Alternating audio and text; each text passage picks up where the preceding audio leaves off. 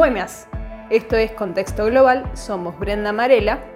Yo soy Karen Ponce. Y yo soy Gonzalo Dinamarca. Y les traemos las principales noticias y conflictos del mundo en la primera mitad de mayo del 2021.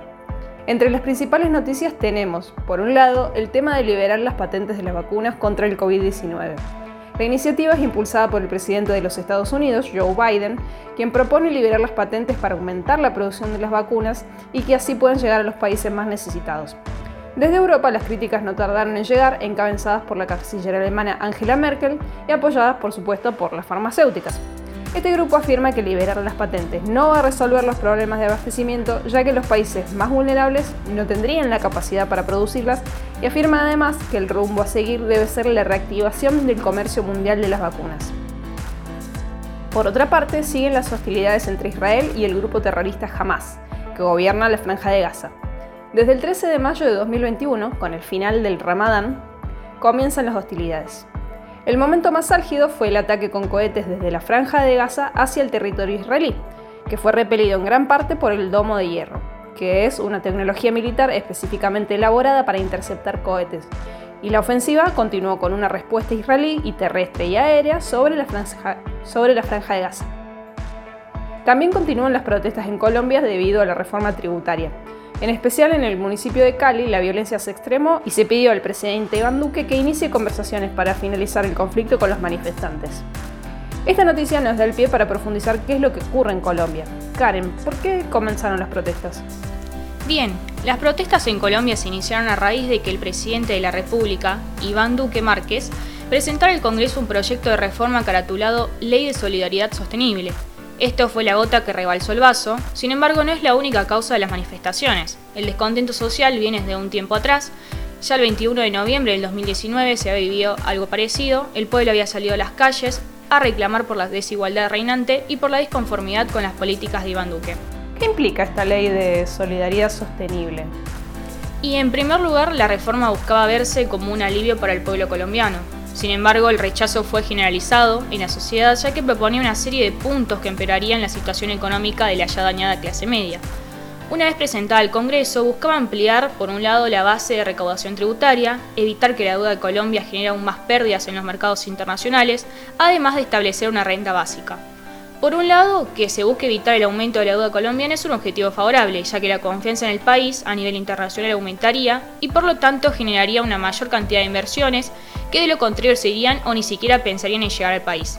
Asimismo, se buscaría crear un fondo de recaudación para el cuidado del medio ambiente, que también es considerado un objetivo positivo. Por otra parte, que se amplíe la base de recaudación es un perjuicio que iría en detrimento de la clase media, porque se comenzaría a tributar desde sueldos más pequeños, siendo que la mayor parte de la población de este país se caracteriza por ser de clase media trabajadora. Otro punto negativo es el de establecer una renta básica, porque se buscaría institucionalizarla, es decir, reconocer su existencia legal, y esto llevaría a que todos los ciudadanos por igual, tanto pobres como ricos, reciban regularmente un monto sin nada a cambio, independientemente de que la persona quiera, pueda o no trabajar. Con esto se llega al punto irreversible en el que la clase media sufrirá un golpe devastador, del cual no podrá recuperarse. En la práctica, si se le quita ese dinero a la clase media para que después este sea otorgado en forma de cuota regular, sería dar el primer paso en el camino de la pobreza para muchas personas. Hasta acá sabemos que esta ley fue el punto inicial de las protestas en Colombia pero después hubo un anuncio del presidente Iván Duque. Este anuncio lo que proponía es que se iba a posponer el tratamiento de la ley de solidaridad sostenible. Gonzalo, entonces, explícanos por favor por qué continuaron los reclamos de los colombianos. El reclamo en contra de la reforma tributaria fue la gota que rebalsó el vaso, ya que se le fueron sumando con el paso de los días otros más, que fue que solicitaban anteriormente, como la reforma de la salud y de la pensión, que proponía una regionalización del sistema de salud, prestaciones de servicios, aseguramiento y creación de redes específicas, además de contemplar nuevos mecanismos de pago y contratación, y la creación de un fondo de investigación en salud. También se protestaba por los incumplimientos de los acuerdos de paz entre el gobierno nacional y la FARC, como también la matanza y desaparición de líderes políticos y sociales, como también el mal manejo de la pandemia producto de la corrupción y la insuficiencia en subsidios y la atención que recibía la población y el manejo del Plan Nacional de la Vacunación, llevado a cabo con atraso y con poca transparencia, en comparación con otros países de Latinoamérica. Y a todo esto se le agrega la compra que hizo el Estado Nacional de material bélico, ya que se hizo un gasto a través de la adquisición de 12 aviones de combate por un valor de 14 millones de billones de pesos colombianos, como también la compra de 32 tanquetas, vehículos blindados, para el Escuadrón Móvil Antidisturbio y el refuerzo de las mismas, y por ello se le sumó un reclamo que es la completa reforma de la Policía Nacional y el desmonte del ESMA. También sabemos, eh, conocemos que las reformas eh, que intentó aplicar el gobierno colombiano iban a impactar directamente en la sociedad colombiana. ¿Cómo se puede observar este impacto? Eh, ¿Cómo es la situación de la sociedad en Colombia? Esta reforma afecta a la sociedad ya que los beneficios serían mínimos para el conjunto de la población, porque al fin y al cabo se esperaba recaudar un 73% proveniente de las personas y solo el restante de las empresas. Según declaraciones del exministro de Hacienda, Alberto Carrasquilla, que renunció tras la polémica que tuvo el proyecto, sumado al pedido de la población que exigía su renuncia. Con respecto a la situación de la sociedad colombiana, esta se ve sumergida en una crisis sin precedentes, porque además de la reforma, el débil manejo de la crisis sanitaria generó descontento que llevó a una seguilla de paros y manifestaciones en todo el país, que vienen en consonancia con las marchas del 21 de noviembre del 2019, en que las personas ya reclamaban por una Colombia más igualitaria y por la disminución de la pobreza, pero que habían quedado relegadas por el brote de coronavirus. Y ante esta situación, ¿cuál fue la respuesta del gobierno de Iván Duque? La respuesta del gobierno a las manifestaciones que en una primera instancia estas fueron pacíficas fue de represión, con la actuación de las fuerzas de seguridad, principalmente el Escuadrón Móvil Antidisturbio del ESMA y el decreto de toque de queda en la mayoría de las ciudades. Hagamos un paréntesis acá. ¿Qué es esto del ESMAD y qué es lo que hace? ¿Cuál es el rol que cumple? El Escuadrón Móvil Antidisturbio, que se ha llamado ESMA, es una unidad especial integrada por unos 3.500 policías que están distribuidos en 23 escuadrones especializados en antidisturbios, su función principal es lograr mantener una situación de, normalidad dentro de la vida rutinaria de la sociedad. Por estos motivos, su acción corresponde a la prevención, el control y la restauración del orden. Es importante aclarar que hay una gran diferencia entre el ESMAD y la policía convencional. El ESMAD está entrenado psicológicamente y físicamente para resistir las presiones de las manifestaciones y están equipados con armaduras corporales que van de los hombros hasta los pies, pasamontañas junto a, junto a máscaras protectoras o máscaras antigas y el escudo antimotines. Y como armamento disuasivo o arma no letal, disponen de gas lacrimógeno, gas pimienta, bastones tonfas, que son palos negros, y las escopetas con municiones no letales, de, que pueden disponer de bala de goma como monoposta, como balas de perdigones. Y los vehículos antidisturbios que se componen pueden ser de dos tipos, móviles de, ligeros que pueden utilización de caballos, como también el uso de transportes blindados, que, pueden, que son llamadas tanquetas también, que pueden ser para transporte de los, efectivos, tanto para el envío como la retirada, como también la utilización de estos en la parte superior de tanques de cañones con agua. Pueden ser uno o dos. La función que cumple dentro de este conflicto este grupo es de reprimir las protestas sociales bajo las órdenes del gobierno colombiano. Bueno, ya vamos a seguir ampliando sobre este tema, pero antes les queríamos traer una reflexión. Afuera del aire estuvimos pensando el conflicto entre el pueblo y el gobierno colombiano desde una mirada más constructivista, si se quiere. ¿Qué podemos, comentar al respecto, Karen? Puedo decir que las sociedades, y en particular la sociedad colombiana, comparten valores, que a su vez conforman una estructura, y dicha estructura lleva a ejercer una fuerte presión en los políticos de turno, es decir, condicionan en cierta forma la acción política. Por otra parte, las identidades garantizan cierta estabilidad dentro de la sociedad, porque hacen previsible el comportamiento de sus actores y de este modo contribuyen al mantenimiento del orden, en el caso de Colombia particularmente, se puede ver cómo las identidades de todos los actores que forman el conjunto de la denominada clase media se están viendo desdibujadas y están perdiendo sentido en un marco de cada vez mayor inestabilidad e incertidumbre.